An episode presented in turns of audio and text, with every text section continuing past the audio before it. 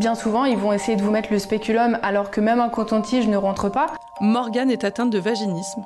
Elle nous explique comment se caractérise la maladie et comment la diagnostiquer. Simone Story. Simone Story. Simone Story. Simone Story.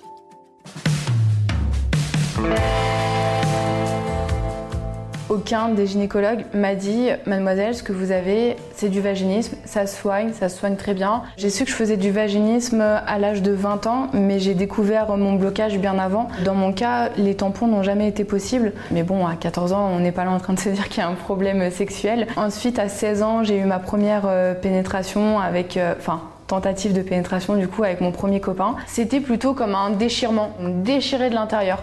Et parfois, comme si je laissais ma main volontairement sur une plaque de feu et que je la retirais pas alors que la brûlure elle est insoutenable. On se dit souvent que lorsqu'il y a un rapport sexuel ou un début de rapport sexuel, ça va se terminer par une pénétration. On a peur d'aller vers l'autre, on a peur du jugement, on a peur d'être rejeté. Dès que ça dépassait le premier date, je prenais la fuite parce que je me disais à tout moment, le garçon ou la fille va vouloir plus. Et on se dit, ben, comme on peut pas donner la pénétration, ça sert à rien en fait. J'ai eu un autre copain à l'âge de 19 ans. Et là, en fait, le vaginisme a mis un point final à notre histoire puisque lui n'a pas supporté le fait de ne pas avoir de pénétration euh, avec moi. Moi, en tant que personne qui faisait du vaginisme, j'étais jalouse et possessive, mais presque maladive parce que euh, le fait que je puisse pas lui donner ce qu'il attendait. Je savais qu'à tout moment, en fait, il pouvait s'en aller. Je me souviens d'un- d'une fois qui a été particulièrement euh, traumatisante pour moi. Après m'être fait entendre et écouter par euh, une gynécologue, elle m'a orientée vers un spécialiste de la vulve qui se trouve dans le sud de la France. Ce spécialiste, donc du coup, je suis arrivée, j'ai brièvement parlé avec lui, mais il a inséré le spéculum. Je lui ai demandé de le retirer parce que ça faisait extrêmement mal.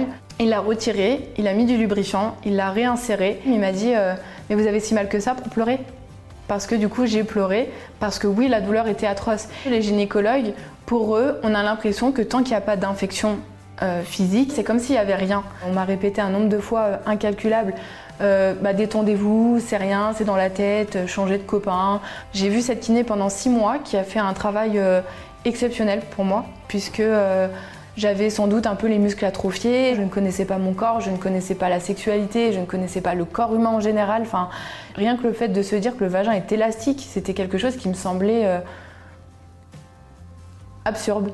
Elle a fait un, travail euh, de déconstruction dans un premier temps où elle m'a permis de comprendre que la sexualité c'était pas mal, c'était quelque chose de bien, d'agréable. Elle m'a rééduquée, mais peut-être que j'avais encore des peurs et des blocages inconscients et qu'il fallait que j'arrive à mettre le doigt dessus et que j'arrive à travailler dessus. Le travail psychologique, pour ma part, il s'est fait avec euh, Mamen Dantibadian avec qui je travaille aujourd'hui, qui est créatrice de programme en ligne Je guéris du vaginisme. Il y a des peurs qui existent comme la peur du rejet, l'humiliation, la trahison, l'injustice, etc.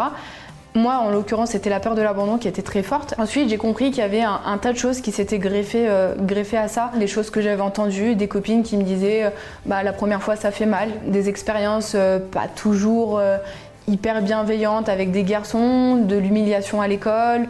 Enfin, en fait, c'est des choses qui vous conditionnent et qui font que vous devenez petit à petit un peu introverti, que vous êtes en colère, que vous osez pas dire les choses et que du coup, vous ouvrir à quelqu'un, c'est compliqué, mais s'ouvrir dans la sexualité, c'est encore plus compliqué. C'est toute cette errance médicale qui m'a poussée à travailler dans le vaginisme parce que je me suis dit, si les femmes ne sont pas écoutées par les médecins, par qui elles seront écoutées? Et de leur dire, ok, vous avez du vaginisme, vous n'êtes pas folle, ça se guérit et vous pouvez avoir une vie sexuelle épanouie avec ou sans vaginisme. J'ai vécu 5 ans sans pénétration euh, vaginale avec mon conjoint actuel et ça nous a pas empêché d'avoir une vie sexuelle euh, plus qu'épanouie parce qu'au final, je pense que j'ai éveillé ma curiosité sur le sujet et on a fait un tas de choses que j'aurais peut-être pas fait sans, sans ce trouble-là. Le tout, c'est d'être épanoui euh, personnellement, sexuellement, de savoir ce qu'on aime, ce qu'on n'aime pas, ce qu'on veut et ce qu'on veut pas.